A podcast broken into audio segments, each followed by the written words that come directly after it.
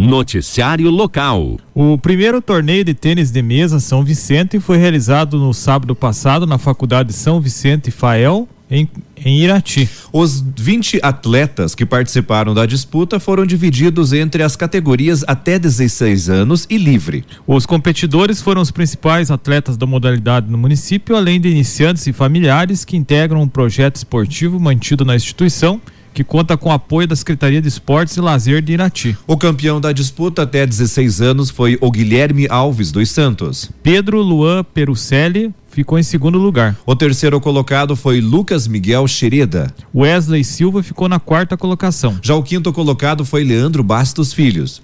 O primeiro lugar na categoria livre ficou com Pedro Gabriel Teleginski. O vice-campeão foi o Gabriel Menon.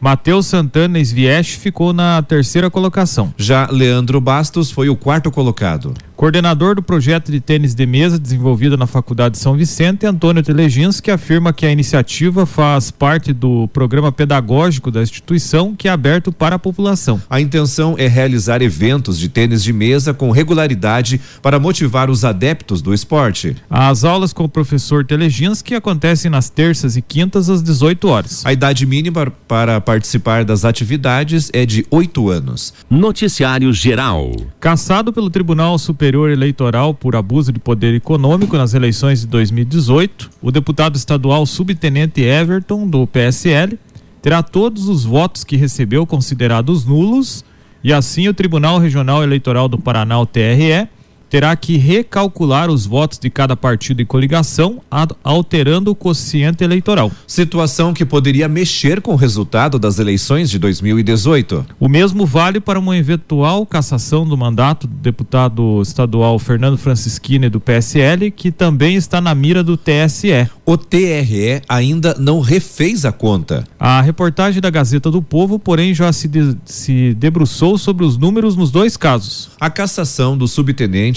não alteraria a composição da Assembleia, abrindo apenas vaga para o primeiro suplente da coligação o, para o primeiro suplente da coligação, o Cassiano Caron, do PSL. Por outro lado, a perda de mandato de Francisquini causaria um efeito cascata envolvendo quatro cadeiras. Subtenente Everton foi o deputado eleito com menos votos entre os 54 que formam a atual legislatura da Assembleia Legislativa do Paraná. Ele recebeu 13.047 votos e conquistou uma cadeira graças à expressiva votação de Francisquini, que fez 427.700 votos o suficiente para levar com ele mais três candidatos da coligação para a Assembleia. Sem os 13 mil votos de Everton, o quociente eleitoral, número de votos necessários para cada coligação eleger um parlamentar, pouco muda, caindo para 105.491 para é, caindo de 105.491 para 105.249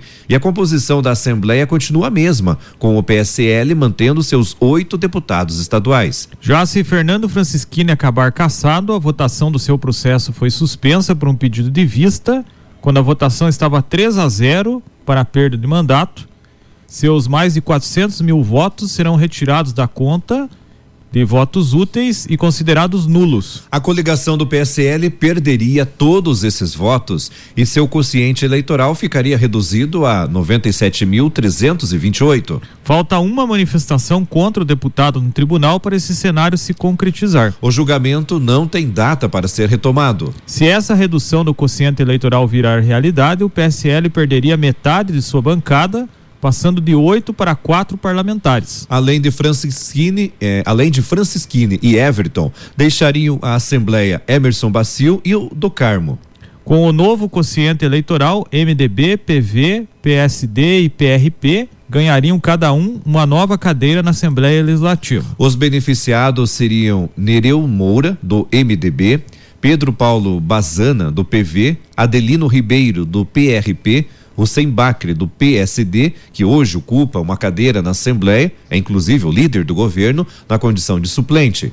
Nesse caso, quem herdaria a vaga como suplente seria Alexandre Guimarães, do PSD. As informações são da Gazeta do Povo. As informações da Agência do Trabalhador. Vagas da Agência do Trabalhador de Irati para hoje, sexta-feira, dia 22, no período da manhã. Lembrando que os interessados devem levar currículo com foto. Vaga para estagiário ou estagiária cursando o ensino médio são duas vagas, uma para o período da manhã e outra para o período da tarde. Atendente de escritório cursando administração ou ciências contábeis com conhecimento em informática e teleatendimento. Auxiliar de RH com experiência. Garçom com experiência ou curso na área para trabalhar em Fernandes Pinheiro. Cozinheiro ou cozinheira com experiência para trabalhar em Fernandes Pinheiro. Auxiliar de mercado para trabalhar no período noturno, finais de semana e feriados e habilitação AB pintor de carrocerias com experiência, funileiro automotivo com experiência, operador de caldeira com experiência e curso de operador para Imbituva, auxiliar de produção para montagem de compensados para Imbituva, operador de serra circular com experiência em fabricação de cadeiras, auxiliar de manutenção predial para serviço temporário, engenheiro civil, aliás, engenheira civil, formada ou no último ano trabalhador para roçada, mecânico soldador com experiência em consertos e fabricação de peças diversas, conforme a mostra o desenho técnico, operador de guincho plataforma com experiência habilitação AE, curso EAR indivisíveis e transporte coletivo, doméstica com experiência que saiba cozinhar para trabalhar meio período, vendedor ou vendedora externo, vendedor ou vendedora interno, Vaga para pessoa com deficiência para assistente administrativo, ensino médio completo ou superior incompleto, conhecimento prático de equipamento de escritório e conhecimento intermediário em Excel. Lembrando que essas vagas são válidas para hoje, sexta-feira, no período da manhã, na Agência do Trabalhador de Irati, que funciona das 8 ao meio-dia e das 13 às 17 horas. E fica na rua Doutor José Augusto da Silva 900 anexo ao Sicredi da Rua Antônio Cavalim, próximo ao supermercado Cavalim Bora. Obrigado, Roser Mushi, trazendo as vagas da Agência do Trabalhador de Irati. Esporte. Segunda divisão do Campeonato Brasileiro, hoje dois jogos pela 31 primeira rodada, 19 horas o Guarani enfrenta o Confiança. 21 e 30 o Havaí joga contra o Cruzeiro. Primeira divisão do Campeonato Brasileiro, jogo atrasado da 19 rodada. Ontem, Internacional e Bragantino empataram em 1 um a 1 um. Com o resultado, o Bragantino está em quinto lugar com 43 pontos. Já o Internacional é o sexto colocado com 40 pontos. Campeonato Intercomunidades de Futsal de Rio Azul, Série Ouro, jogo no ginásio de esportes Alminão, que a semifinal foi um jogo único. Ontem, Faxinal de São Pedro venceu a Invernada por 6 a 5. Já o Marumbi dos Eliasap perdeu para o braço do Potinga por 2 a 1 um. Os classificados para a final são Faxinal de São Pedro e Braço do Potinga. Copa Integração de Futebol em Rio Azul, Estádio Municipal Orestes Palu, jogos marcados para sábado, 14 horas, o Arsenal enfrenta o União Beiralinha. 16 horas, Bafômetro joga contra o time do Lucão. Domingo, 14 horas, o Juventude de Marumbi dos Elias enfrenta o Areia Branca. 16 horas, o 15 de novembro joga contra o Atlético Beira Rio. Campeonato Rio Azulense de Futsal Feminino, primeira rodada, jogos no sábado no ginásio Albinão, 19h30, o time da Fazenda Rigo joga contra o Real Matismo. E às 20h30, MDR joga contra Meninas da Barra. Copa Irati de Futsal, ginásio Fortunato Colasso Vaz, o ginásio que fica ao lado do Parque Aquático. Hoje, 19h45, tem Tóquio enfrentando o ADL. Já às 20h45, o Santa Fé joga contra a Visa Panificadora Foma. Campeonato Varziano de Irati, jogos de volta das quartas de final da primeira divisão. Sábado, Estádio Municipal Abrana Gibinege, em 13 horas e 45 minutos. O Canarinho do Rio Corrente joga contra o Sanhacinho. No primeiro jogo, o Canarinho venceu por 3 a 2. Às 15h45, também no Estádio Municipal, o time das Canisianas joga contra o Mais Brasil. No jogo de ida, o Mais Brasil venceu pelo placar de 5 a 0. No estádio Coronel Emílio Gomes, mais dois jogos para sábado.